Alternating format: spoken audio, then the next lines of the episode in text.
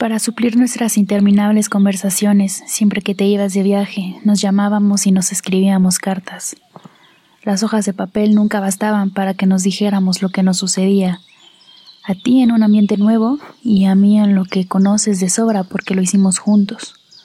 Por más cuidadosos que fuéramos, siempre se nos olvidaba registrar algo. Para evitar esos huecos, se te ocurrió que lleváramos cada uno un diario a partir de nuestra despedida en el aeropuerto o en la estación. Ese registro siempre me ha hecho imaginar que no te has ido. Por eso, de una vez, comienzo mis anotaciones en este cuadernito y no en una libreta, como siempre. Los arreglos para tu viaje fueron muy complicados. Decidir qué ibas a meter en la maleta nos tomó horas, aunque mucho menos que ordenar en folders los textos que pensabas corregir una vez más. No dispuse de un minuto libre para ir a la papelería así que estoy usando el cuadernito que nos mandó Almudena Grandes, el lector de Julio Verne. Me encanta porque tiene aspecto de útil escolar. Lástima que sea tan delgado. Mañana compraré una libreta gruesa, donde copiaré lo que escriba hoy, y luego otra y otra, porque tu viaje esta vez será muy largo. Por favor, tú también escribe el diario, pero no en papelitos sueltos, sin fecha, porque luego tengo que ordenar como si fueran partes de un rompecabezas. Parto de lo que vivimos apenas esta mañana. Por tomarnos un último café, se nos hizo tarde para ir a la estación. Pese a ser domingo, nos topamos con cuatro manifestaciones y un tráfico endemoniado. Estuvo en peligro tu mayor orgullo, jamás haber perdido un avión o un tren. Para colmo, surgió otro inconveniente. Todos los estacionamientos llenos. Coincidimos en que te fueras caminando a la estación para registrarte mientras yo me estacionaba. Tardé mucho en lograrlo. Cuando bajé del coche me di cuenta de que habías olvidado tu bufanda. La tomé y corrí tan rápido como me permitieron los zapatos de tacón alto. Si me hubiera puesto botas, quizás habría llegado a la estación antes de que te pasaran al área destinada a los viajeros. Intenté convencer a un guardia de que me permitiera pasar hasta allí para entregarte tu bufanda, se negó. Le supliqué y hasta lo hice partícipe de tu vida, cosa que detestas, explicándole que te ibas a una ciudad que estaba a 40 bajo cero. Se estremeció como si fuera él quien iba a padecer un clima tan adverso. Me da vergüenza confesártelo, pero odié a ese hombre solo porque cumplía con su deber. Traté de ablandarlo, llamándolo oficial, pero fue inútil. Me resigné a renunciar a nuestra despedida y al invariable intercambio de recomendaciones y promesas. Júrame que no te quedas triste. Procura dormir en el camino. Cierra muy bien la puerta. Te llamo en cuanto llegue. Debo haber tenido una cara terrible porque el guardia al fin me permitió pasar. Entré en el andén en el momento en que subías la escalerilla con la cabeza vuelta hacia la entrada. Sé que me viste. Oí que me gritaste algo que no alcancé a entender. Supongo que repetías la promesa habitual. Te llamo en cuanto llegue. Sentí desesperación, necesidad de abrigarte el cuello y corrí pegada a las vías, pero no alcancé el tren y mucho menos a la altura del vagón en que ibas. Te imaginé quitándote el abrigo y metiendo al maletero la mochila con el libro que quisiste llevarte.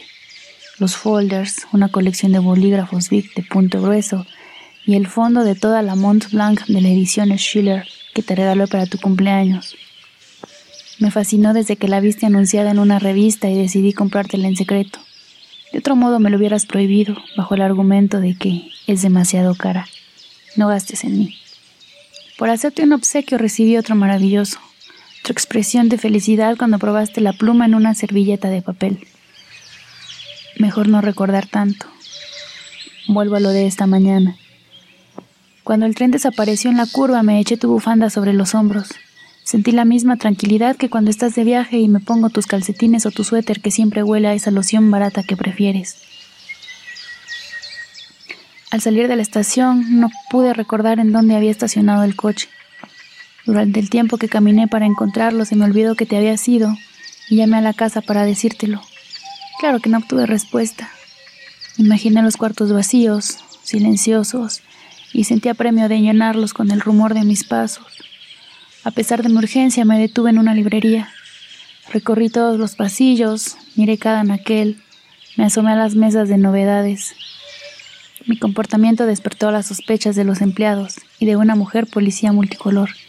Cabello granete, párpados azules, mejillas cobrizas, labios fucsia y uñas verdes. Adiviné sus dudas para elegir esa paleta y el tiempo que le habría tomado maquillarse. Acabé por admirarla y le sonreí, pero ella siguió observándome desconfiada, lista para actuar en caso necesario.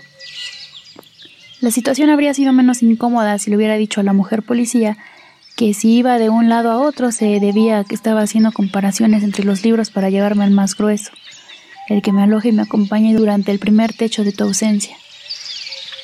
Después de consultar índices y hacer sumas, me decidí por los Thibault. Sus seis tomos alcanzan 1830 páginas con letra pequeña.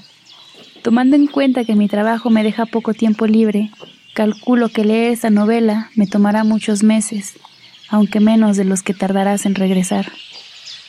Si estuvieras aquí y te mostrara mi primera compra desde que te fuiste, dirías, este libro lo tenemos, ¿para qué trajiste otro? pues para no ver tus anotaciones en los márgenes, las marcas que dejaste, la ceniza de tu cigarro que cayó entre las hojas, en las circunstancias actuales, encontrarme con esas huellas me lastimaría. En cuanto abrí la puerta, te grité el saludo de siempre, ya sabes cuál.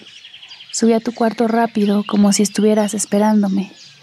No estabas, pero encontré la ropa que dejaste tirada, el encendedor que diste por perdido, y la cachucha con que te protegías de la luz artificial para ahorrar vista, según tus propias palabras. Luego hice lo de siempre al mediodía. Bajé a la cocina para hacer café. Aunque no lo creas, resulta muy difícil y requiere de cierto valor preparar una sola porción de lo que sea, cuando siempre has hecho dos. Con la taza en la mano salí al patio y puse a funcionar la fuente para que subiera el rumor del agua que te recuerda al mar. Ya casi llené el cuadernito de Almudena. Le pondré la fecha de hoy, 26 de enero. Mañana escribiré en la primera libreta de las muchas que tendré que llenar contándote mi vida hasta el día en que vuelvas. Ya sé que esta vez no será pronto. En cierta forma es mejor. Me darás tiempo de cumplir con todos tus encargos, entre ellos encontrar la pluma negra con la que tenías mejor letra. Esto me recuerda a otro de mis pendientes descifrar lo que escribiste en las hojas sueltas las noches anteriores a tu viaje. Hice una pausa. Me levanté del escritorio porque reapareció frente a tu ventana el colibrí que tanto te gustaba.